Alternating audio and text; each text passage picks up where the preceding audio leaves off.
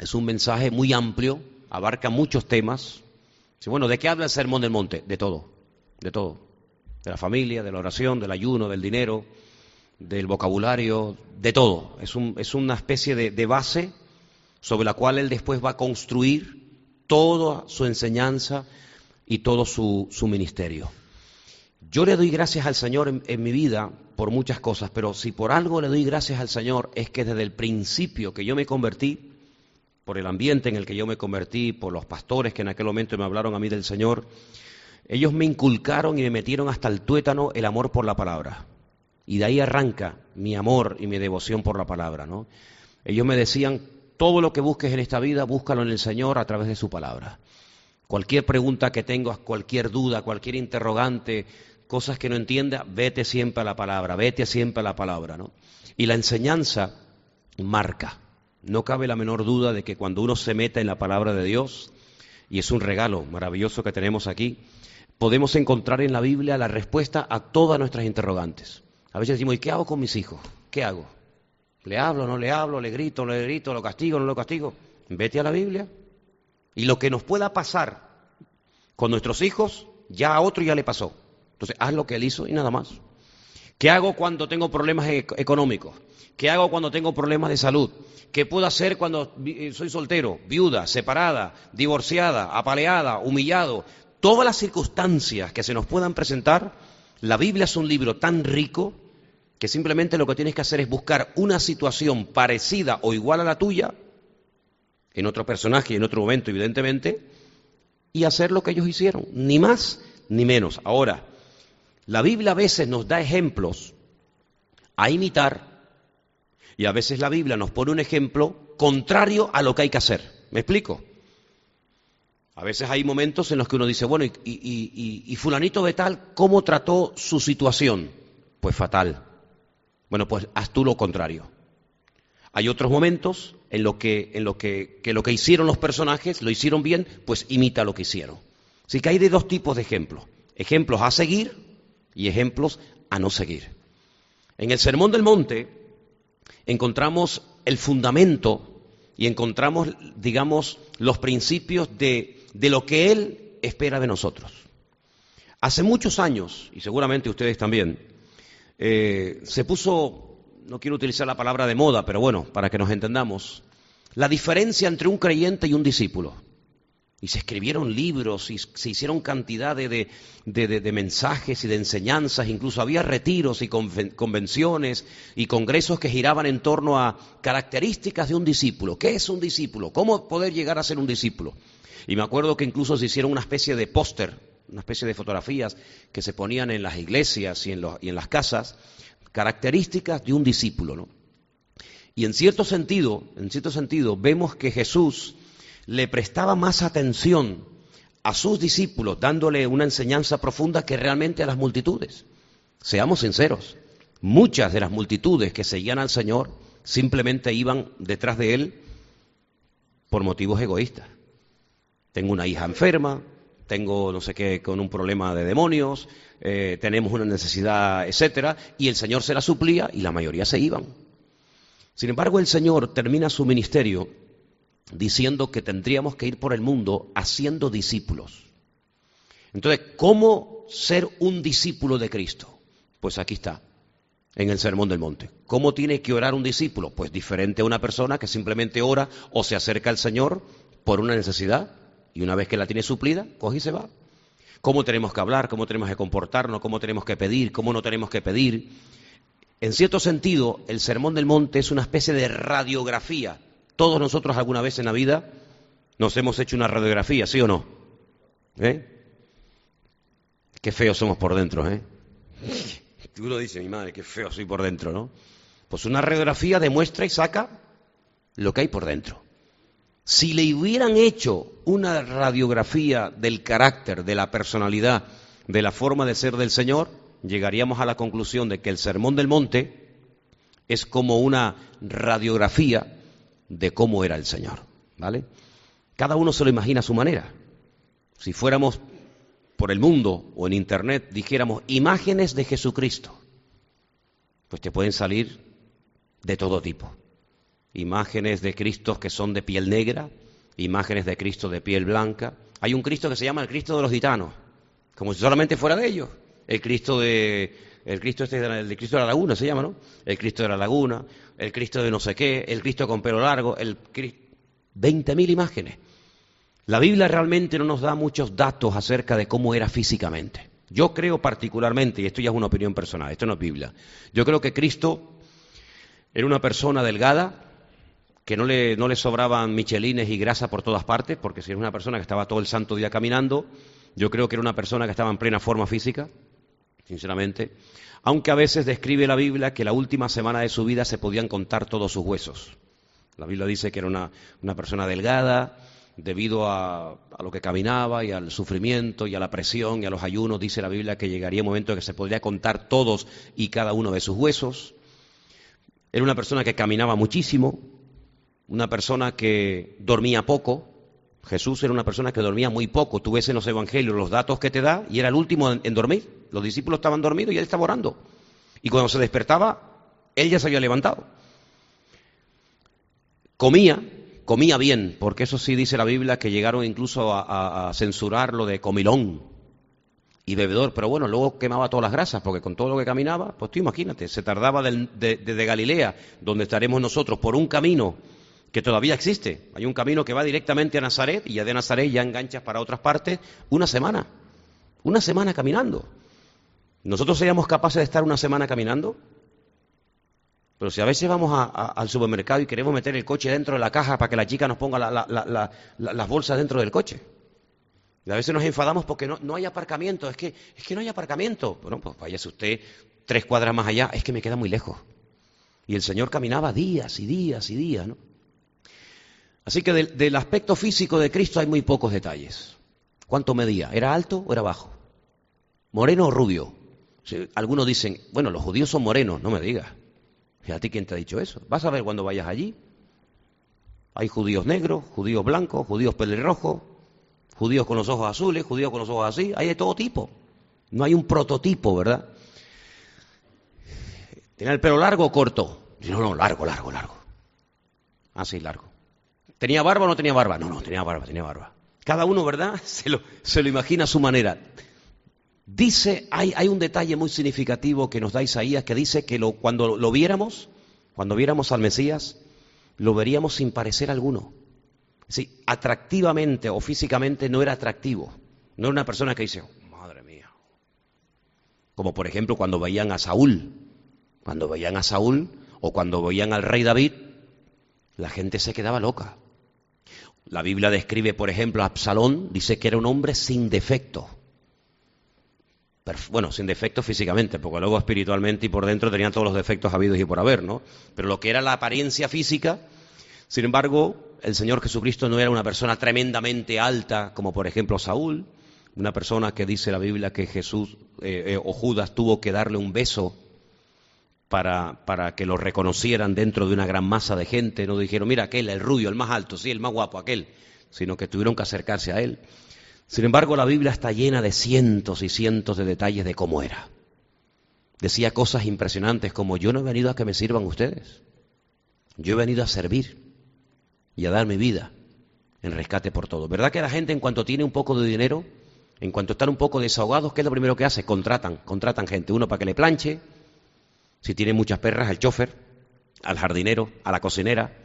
Es como una forma de decir, bueno, estoy bien, entonces tengo criado, no tengo siervos. El Señor dice, yo he venido a todo lo contrario. Yo he venido a servir y a dar mi vida por ustedes. Un día sin que nadie se lo pidiera, sin que nadie le dijera nada, se puso a lavar los pies de la gente, de sus discípulos. Sus discípulos dijeron, ¿pero qué estás haciendo? ¿Tú cómo me estás lavando los pies a mí? Y él lo hacía, ¿verdad? Ofrecía amistad a personas que no se lo merecían. Ese detallito tan curioso del pan y el vino, que hoy en día no significa nada, en nuestra cultura pan con vino hasta, hasta como que te da asco, en aquellos tiempos ofrecerle a una persona un trocito de pan, así, una amiguita de pan mojada en vino, y dárselo, era un detalle impresionante, de cariño, de amor, de amistad, ¿verdad? Señor, ¿a quién se lo ofreció? Al que menos se lo merecía, a Judas. Le podría haber dicho Juan, toma Juan, por haberte portado bien. Una amiguita de pan con vino. No, se lo ofreció a Judas. En otras palabras, vemos que era, en cuanto al carácter, era perfecto. ¿Cuántos dicen amén? Totalmente perfecto. Nunca cometió ninguna equivocación en cuanto a su carácter. Nunca se pasó, nunca se quedó corto, nunca fue injusto con nadie. Eso no significa de que no fuera muy directo y muy claro. Hay, hay, expresiones de Cristo que nos ponen los pelos de punta. Una vez a un discípulo le dijo, apártate de mí, Satanás. Madre mía. ¿Te imaginas que alguien te dijera eso así en la iglesia? Te ibas, ¿no? Te hacías mormón. Si alguien te dijera, Satanás, apártate de mí. Una vez le dijeron al Señor, Señor, hay gente que hoy se ha marchado ofendida. La palabra que has dado no les ha sentado bien, se han marchado ofendidos. Él podía haber dicho, bueno, pues mañana voy a ser un poquito más blando. Y dijo, si os queréis marchar también vosotros, marcharos también. Yo no voy a cambiar el discurso porque la gente se va o, o, vienen, ¿no? Entonces vemos que era tremendamente claro y directo. Cuando llega al templo de Jerusalén, no entra diciendo, ¿qué habéis hecho, chicos? ¿Os habéis portado muy mal? Eso no se hace. Esa ovejita que hace ahí. No, no se hace. No, sino que dice que hizo un látigo con cuerdas, se lió a latigazo limpio allá adentro, volcó las mesas, volcó las mesas y se quedaron horrorizados diciendo, pero ¿qué hace? Así era el Señor, dice, el, el celo del Señor me consume, yo no puedo permitir que, la casa de oración de mi Padre me la hayáis convertido en una posilga, una cueva de ladrones, de excrementos de animales por todos lados y un comercio y un negocio. Era, era tremendamente contundente, ¿no? Y hay una expresión que hemos leído esta noche que a mí me gustaría preguntarles a ustedes, ¿qué es lo que usted entiende? Vamos a leerla, estamos en eh, Mateo capítulo 7. En Mateo capítulo 7 hemos leído esta noche en el versículo 6 un texto que yo quiero saber qué es lo que usted entiende. Dice, no deis lo santo a los perros ni echéis vuestras perlas delante de los cerdos. Hay dos animales que aquí se mencionan. Por cierto, dos animales que según la ley judía eran inmundos, el perro y el cerdo. Dice, no sea que las pisoteen y se vuelvan y os despedacen. Yo pregunto, ¿se está refiriendo el Señor a, a perros y a cerdos? ¿O detrás de estos dos animales hay algo que Él está diciendo? ¿Usted qué entiende? No echéis las perlas a los cerdos. No echéis lo santo a los perros. Usted lee esto, está solo en su casa, y usted dice, ¿esto qué es? ¿Alguien lo entiende? Pepita, ¿tú qué entiendes?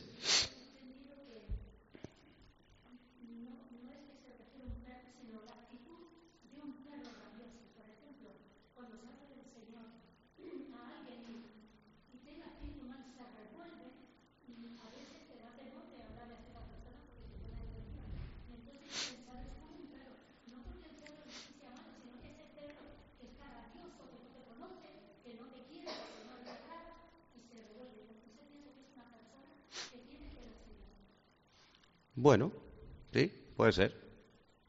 Sin embargo, al más fiero de todos, al más agresivo, al que dice que lo tenían que atar con cadenas, que era un enemigo público número uno, pues lo trató.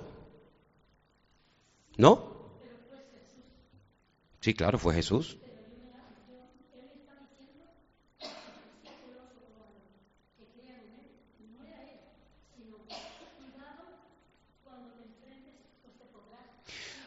Miren, hay, hay, muchas formas de referirse a la gente. Por ejemplo, hay momentos en los que, a ver si recuerdan esto, ¿no? Hay momentos en los que en la Biblia se emplean animales para referirse indirectamente a personas. ¿Sí o no?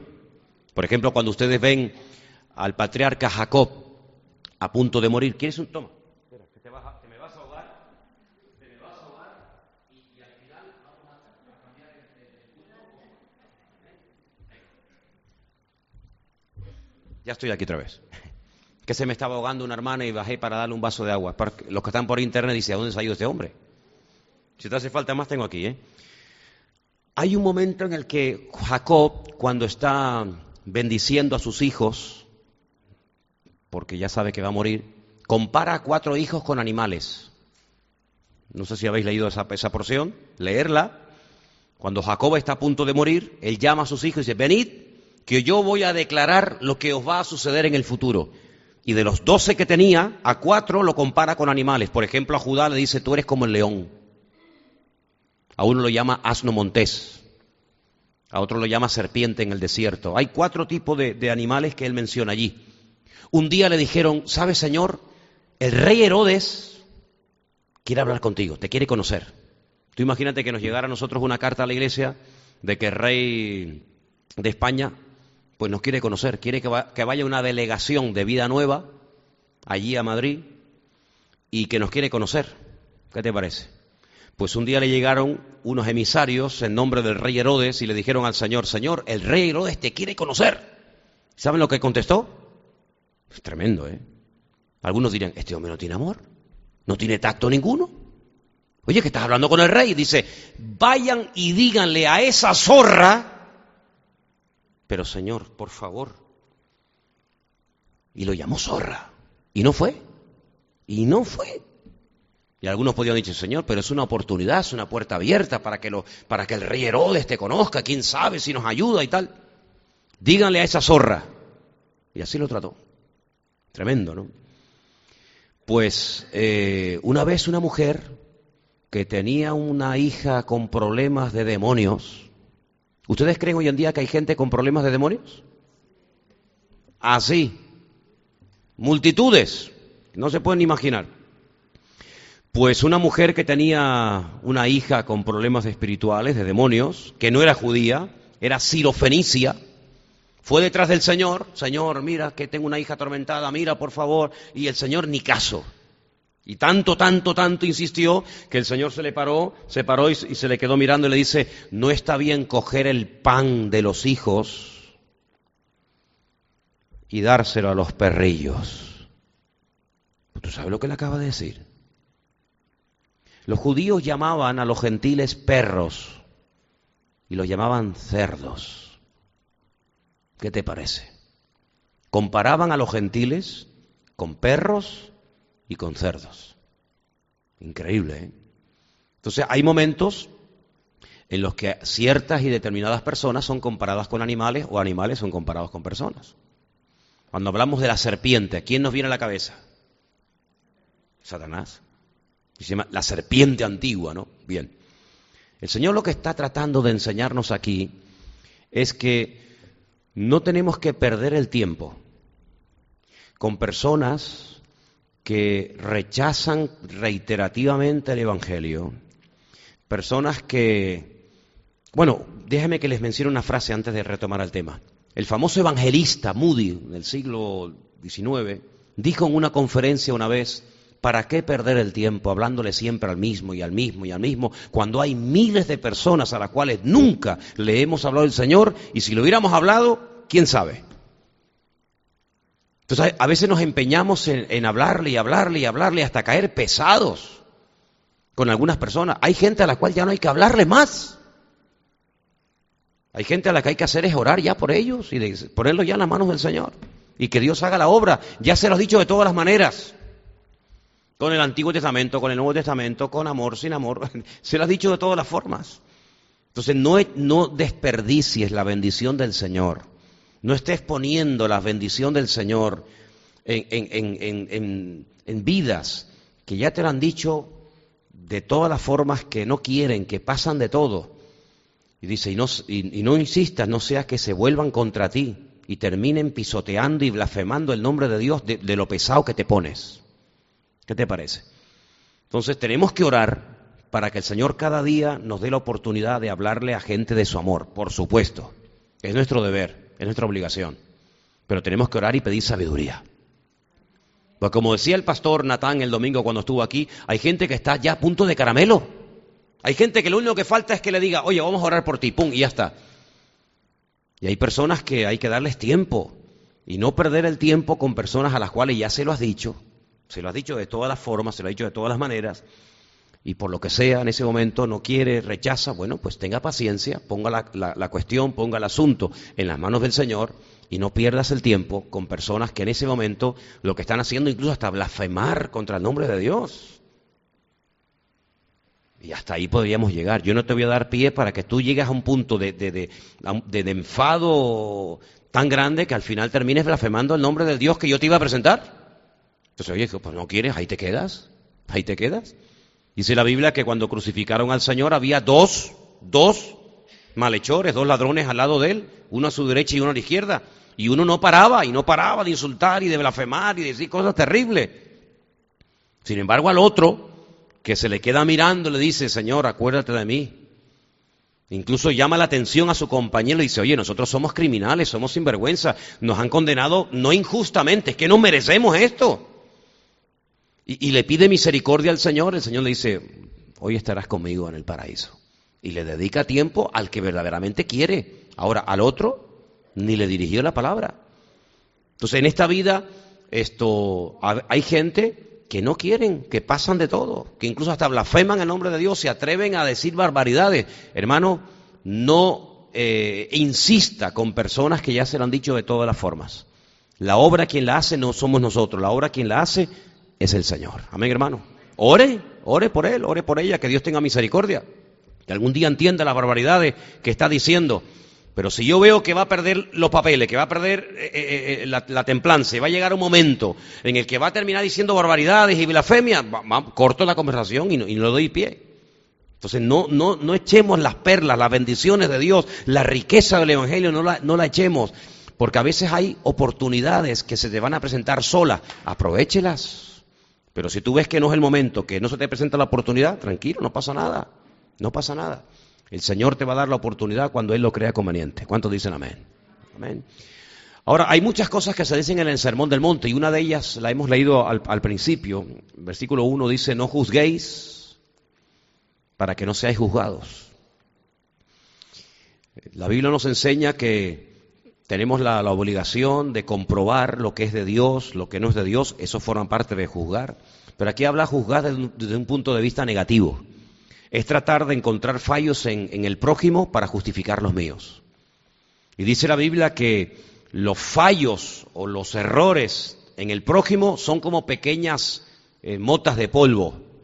Sin embargo, las que podamos tener a título personal son como grandes vigas.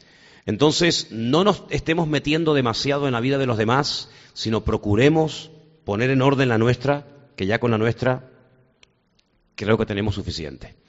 Ahora, en el Sermón del Monte hay promesas que Dios da de una forma preciosa. Por ejemplo, la, la, que hemos leído hoy, pedid y se os dará, buscad y hallaréis, llamad y se os abrirá. Pero todo esto hay que interpretarlo en el contexto de la palabra. ¿A qué me refiero? Bueno, cuando la Biblia dice pedid y se os dará, se, sobreentiende que es pedir cosas dentro de la voluntad de Dios. No es que pido todo y como dice el Señor que pida y todo me viene, no, un momento. El Señor nos va a dar las cosas que Él crea conveniente para mi vida y hay cosas que no va a darme a mí porque Él sabe que esas cosas me pueden perjudicar y no entran dentro de la voluntad de Dios. ¿Me explico? Cuando dice buscad y hallaréis, se refiere a buscar las cosas del Señor. No buscar cualquier cosa y después incluso echarle la culpa al Señor si no las has encontrado. Cuando habla de golpear, de, llamar a la puerta, se refiere a su presencia, a su persona. Pero no es que yo voy por todo el barrio, como una vez me encontré a uno en la calle que le estaba pidiendo dinero a todo el mundo. Y le digo, oye, ¿qué estás haciendo? ¿Su mal testimonio? ¿Es un mal ejemplo? No, no era de aquí, era de otra, de otra congregación, ¿no? Y me lo veo en la calle pidiendo a todo el mundo. Digo, pero oye, ¿cómo estás tú pidiendo? Eh, pero eso, ¿no te da vergüenza? Y me dice, no, Hermano, la Biblia dice, pedid y se os dará. Y así me lo dijo. Digo, pero ¿cómo que pedid y se os dará? Pero muchacho. Y entonces él iba pidiéndole dinero a todo el mundo porque la Biblia dice, si yo pido, la gente me va a dar. No saquemos las cosas de su contexto. Al que hay que pedirle, ¿a quién es? A nuestro Padre Celestial. Orar a Él, poner el asunto en sus manos y Él dice que me ve. Eso es tremendo, ¿eh? Que nos ve en lo secreto, nos recompensará en público. Y luego hay una regla, en el Sermón del Monte hay una regla que todos la conocemos, que esto es algo que tiene que ser la tónica de nuestra vida. Dice, eh, no le hagas a los demás lo que no te gustaría que te hicieran a ti, o trata a los demás como te gustaría que te trataran a ti. Cuando yo dije hoy, hermanos, salúdense unos a otros, a lo mejor alguien, no sé, es un ejemplo, alguien podría decir, sí, pero cuando tú dijiste que nos saludáramos, a mí nadie se me acercó a saludarme. Pues acérquese usted a, a, saludar. Mire qué fácil. Es que si tú te pones así para que te vengan a saludar y por lo que sea no te vino a saludar nadie, no hay ningún problema. Entonces yo tomo la iniciativa porque alguien tendrá que tomar la iniciativa, ¿sí o no? Eso es como cuando vamos a un culto de oración y decimos, hermano, los que quieran oren. Y el que está sentado dice, bueno, si yo no oro no pasa nada porque de al lado va a orar. Pero es que el de al lado está diciendo lo mismo y el otro y el otro y al final son 100 y no ora nadie. Exactamente igual ocurre en la vida. Si usted va y no le saludan, salude usted. Si usted va y no... Hágalo usted, siembre usted. Dice que había un famoso rabino hace siglos que se caracterizaba por ser él siempre el primero que iba a saludar a la gente. Él no esperaba ni que se, ni que se acercaran a él a saludarlo, sino que él directamente tomaba la, la iniciativa de, de, saludar. Entonces, eso es lo que se llama sembrar para poder cosechar. ¿Cuántos dicen amén? ¿Eh? Siembre usted en los demás lo que usted quiere que los demás siembren en usted o lo que, o lo que usted pretende y anhela ver en los demás. La conclusión del Sermón del Monte es muy bonita. Termina con una especie de parábola, con una especie de ejemplo de dos hombres que los dos tienen la misma intención, lo misma. Este quiere construir una casa y este quiere construir una casa, ¿vale? En eso se parecen. En lo que no se parecen es en la determinación que tomaron. La elección fue equivocada en uno. Dice que uno dijo, bueno, voy a construir la casa sobre la arena. El otro dijo, yo voy a construir pero sobre la roca. ¿Quién piensan ustedes que tardó más en construir la casa? ¿El que quería construir sobre la roca o el que quería construir sobre la arena?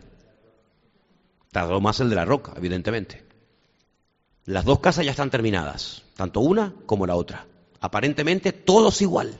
Los dos quieren construir, los dos han construido, los dos ya tienen su casa.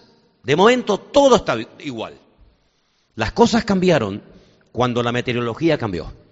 Comenzó a llover torrencialmente y la Biblia dice que no solamente llovía, sino que el viento comenzó a golpear contra las paredes de la casa, también de la otra, y llegó un momento en el que todo cambió. Llegó un momento en el que la casa que no tenía fundamento se desmoronó y hemos leído literalmente y fue grande su ruina. La del otro soportó todo el viento, la lluvia, todo. Y él estaba tranquilo. Y uno dice, ¿y para qué cuenta esto el Señor? ¿Cuál es el objetivo de esto? ¿Cuál es la moraleja de esta historia? Pues muy sencilla.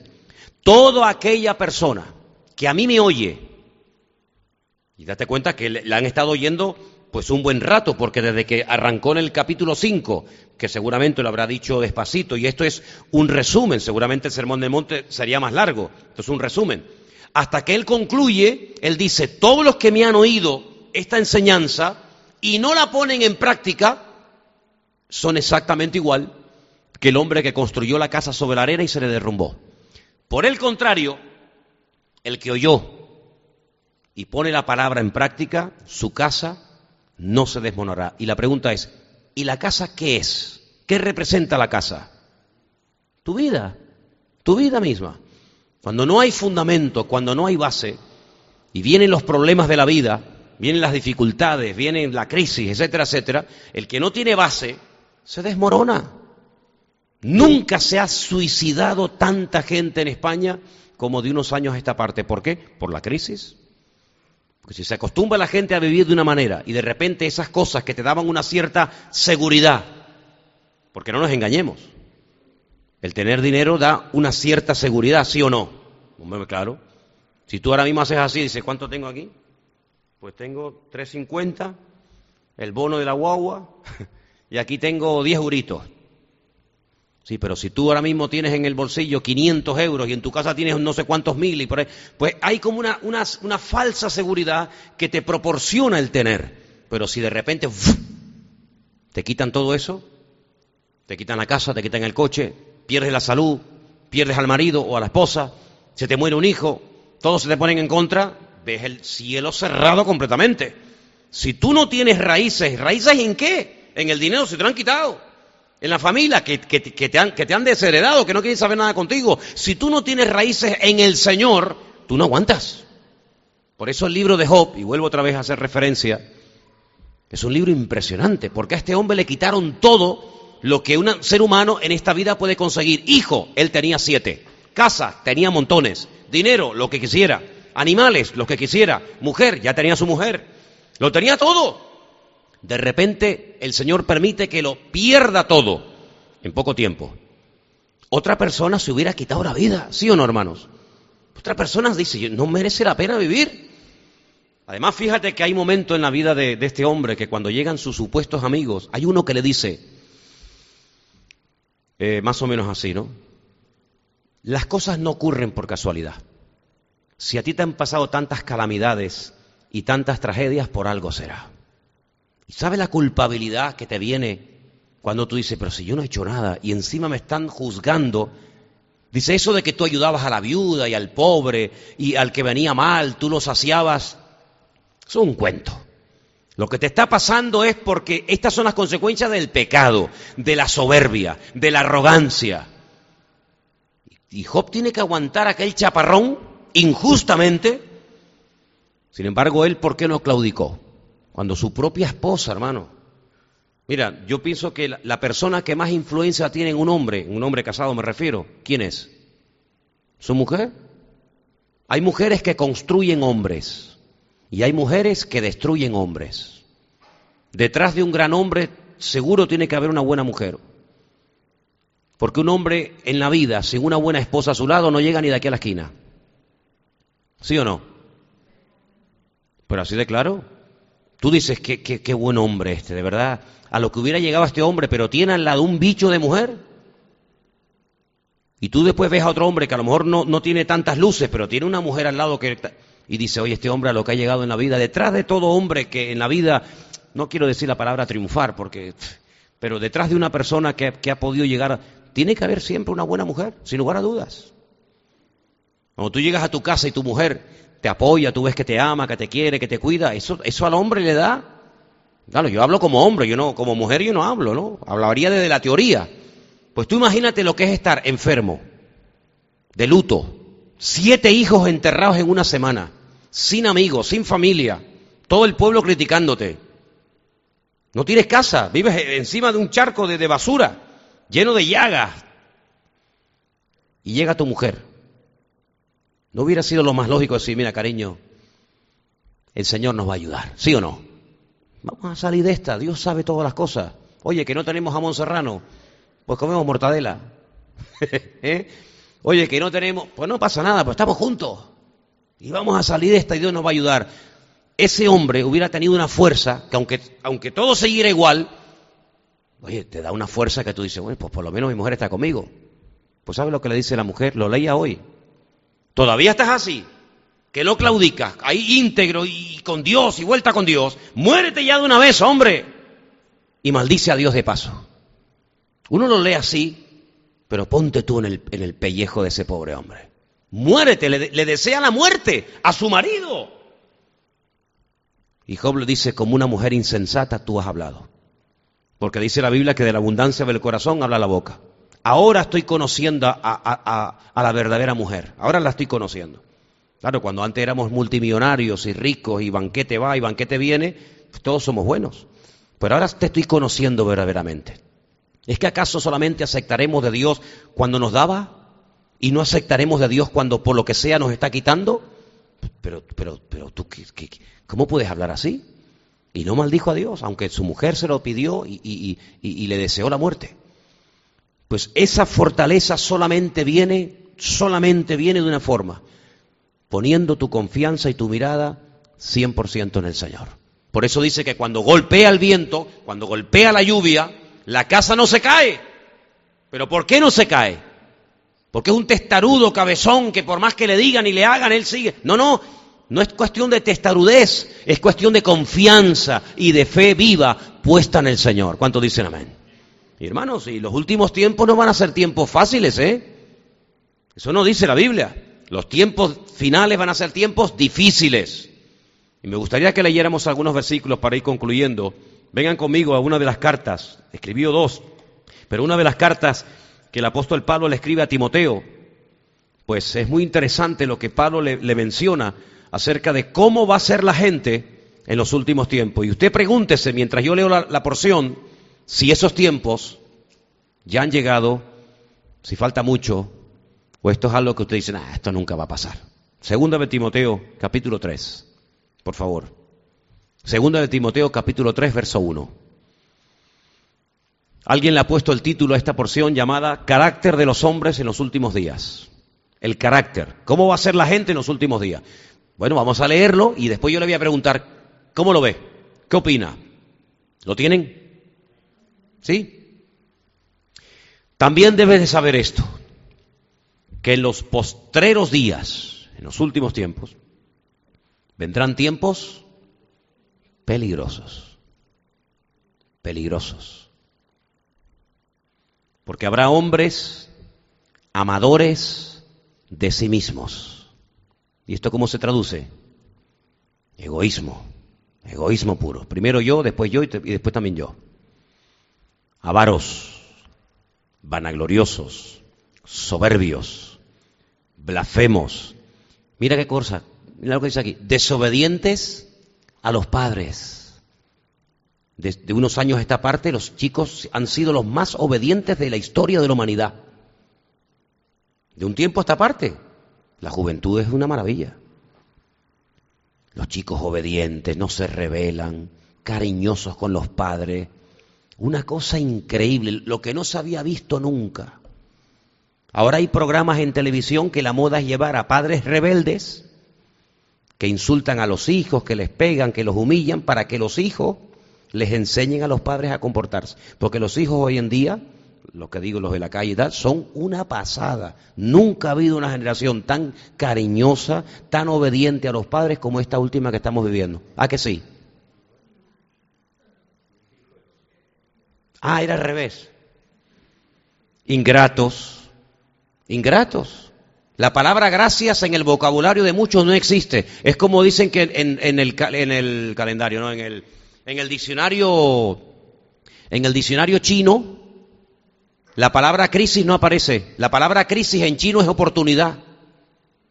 Claro, por eso ellos cuando todos cierran, ellos abren, porque piensan que la crisis es oportunidad. ¿Y qué te parece? También había oído, no sé si era verdad, que la palabra amor en algunos idiomas no aparece ingratos. La palabra gracias no aparece. Es más, dame. Son como la sanguijuela. Dame, dame, dame. Y cuanto más le da, más quieren. Increíble. Impíos, sin afecto natural, implacables, calumniadores, intemperantes, crueles, aborrecedores de lo bueno, traidores, impetuosos, infatuados, amadores, amadores de los deleites más que de Dios. Increíble, ¿eh? Tendrán apariencia, apariencia de piedad, pero negarán la eficacia de ellos, de ella. Dice, a estos evita. Porque estos son los que se meten en las casas y llevan cautivas a las mujercillas cargadas de pecados, arrastradas por diversas concupiscencias, que están siempre aprendiendo y nunca llegan al conocimiento de la verdad. Y de la manera que Janes y Jambres resistieron a Moisés, así también estos resisten a la verdad. Hombres corruptos de entendimiento, réprobos en cuanto a la fe. Dice, pero no irán adelante, porque su insensatez será manifiesta a todos como también la fue de aquellos. Y ahí te describe, ¿verdad? Ahí te describe cómo serán estos hombres. Incluso en el Sermón del Monte te dice que tenemos que tener cuidado con aquellas personas que vienen a nuestras vidas, a nuestras iglesias o nuestra casa, da igual, con, con pieles de oveja. Y dice, no, somos profetas, venimos con un mensaje para tu vida, para tu familia, para tu matrimonio, pero dice, ten cuidado, porque los falsos profetas son los que se disfrazan como, como, como ovejas y son lobos. Dice, pero tú obsérvales, por sus frutos. No, es que habla muy bonito. Olvídate de eso. Es que canta que no vea, que te olvides de eso. Es que es muy agradable que te olvides de eso. Tú obsérvalo, pero no lo observes una semana, obsérvalo una semana, dos, tres, cuatro, cinco, un año, dos años, tres años, cinco años, ocho años. Porque todos en una semana, si nosotros nos vamos de campamento al puerto de la Cruz, por ejemplo, dos días, no pasa nada. Todo está bien. Si nos vamos una semana, mm, ya empiezan las cosas. Oye, ¿tú te, bañaste hoy?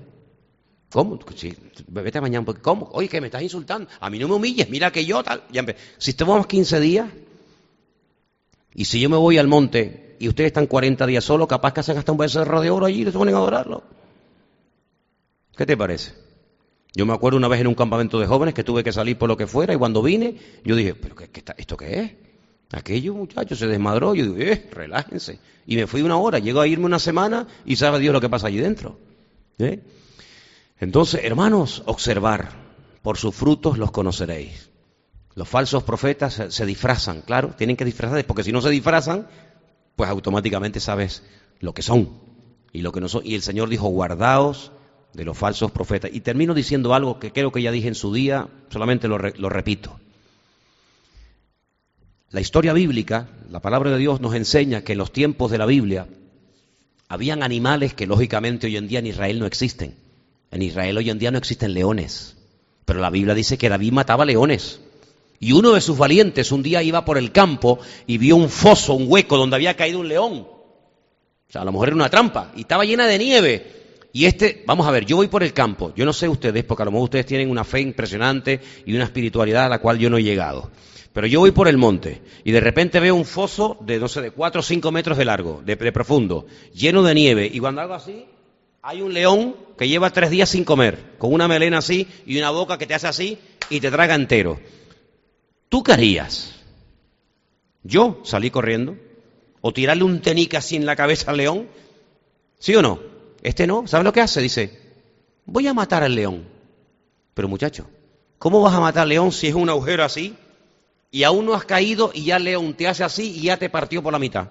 Pues se metió dentro, lo mató, salió y le dijo a David, Mira, hoy maté a un león. En aquella época había leones, había osos, dice David, que los cogía por la quijada, los cogía por aquí, pero claro, a Goliat lo mató de lejos. Goliat estaba allí y este hace así y le metió una pedrada, pero al león y al oso lo mató de cerca. Dice, yo lo cojo por la quijada y le meto el puñal. ¿Tú sabes lo que pesa un oso? ¿Tú sabes que se pone dos patas y un bicharraco así de grande 300 kilos? Impresionante. Pues lo hacían.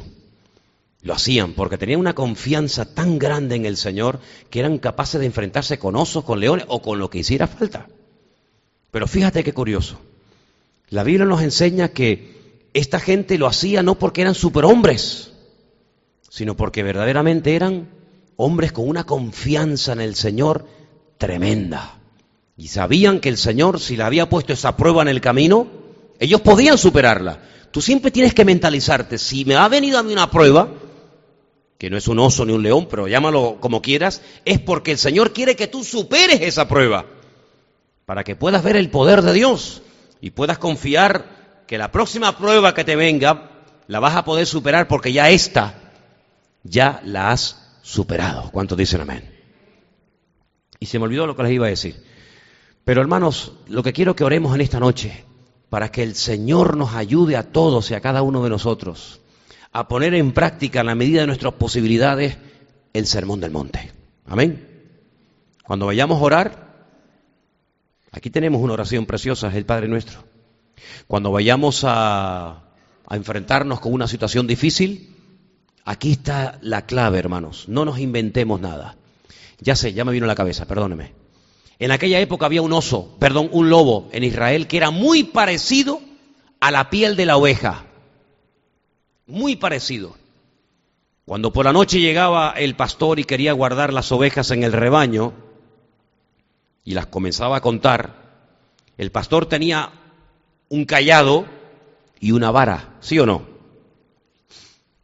En la, en la vara dicen algunos que tenía como una especie de una pequeña punta para que cuando entraran las ovejas al redil las, golpeaba un poquito en el lomo y la oveja iba uno, dos, tres, veinticinco, treinta y cinco, cuarenta y ocho, iban entrando. El lobo es un animal tan astuto que se mete en el rebaño, por arriba, por el pelaje es igual o muy parecido y agacha la cabeza para que no lo vean. Y se cuela.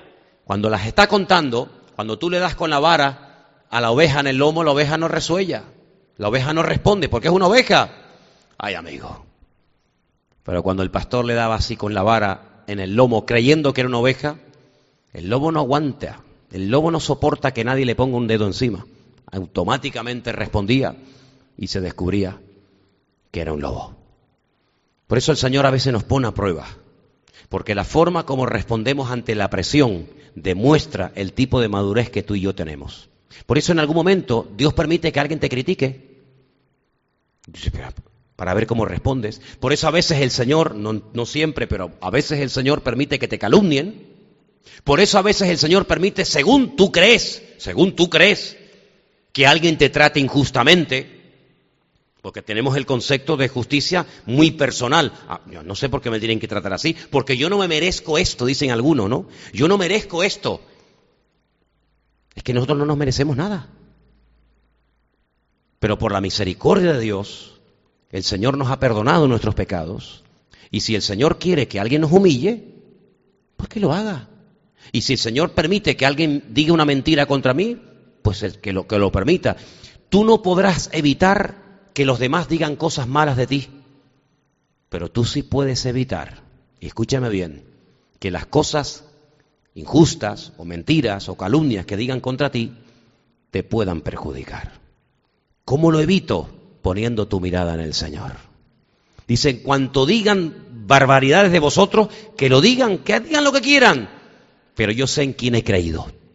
A Jesucristo le dijeron que estaba loco, que estaba fuera de sí, que echaba a los demonios por Belcebú, el príncipe de los demonios. Le dijeron barbaridades, lo afectaron en absoluto porque él sabía lo que había venido, lo que tenía que hacer y lo que tenía que decir. No era una persona que se lo afectaba la calumnia, la mentira o el aplauso. No, hermanos. Si nosotros tenemos nuestra confianza en el Señor y mañana alguien te calumnia, pues no es tu problema. Es el problema de esa persona. Allá ella, allá él con el Señor, pero yo tengo mi confianza puesta en el Señor. El Señor dice que Él es mi Padre, que yo soy su Hijo, que Él me ama y si ahora mismo alguien ha salido por la calle y tu mejor amigo, tu padre, tu marido, quien sea, te ha dicho barbaridades, pues yo no tengo ningún problema en eso. Ya el Señor me dará la gracia para poder soportarlo y entender que eso Dios lo ha permitido como un espejo, cuando te lo ponen delante, que refleja el espejo. Tú te pones así, yo me cojo un espejo y me pongo así y veo la cara de Brad Pitt. Ya, ya de Brad Pitt, ni, ni, de Pitt, ves tú, ni de Pitt. Tú ves la cara tuya, mismo, tú no ves otra. Y cuando tú te pones delante de un espejo, dices, este espejo me hace gordo. No, el espejo no te hace gordo. Tú estás gordo. Esta fotografía, ¿con qué, con qué móvil lo hiciste? No, con el mío, es un iPhone buenísimo, sí, sí. Pero este, este, este móvil me sacó muchas arrugas. Ya, ya, ya. Así que ahora hay un móvil que viene para sacarte arrugas a ti. Hágame el favor. Este es un espejo que Dios pone delante de nosotros y dice, a ver cómo reaccionas cuando alguien te critica. Y entonces tú dices, ah, metí la pata. Pero vuelvo a repetir lo que dije al principio. Si cometemos un error, el Señor es bueno para perdonarnos y decir, bueno, te voy a dar otra oportunidad. Mañana te va a criticar otro. a ver cómo es reacción.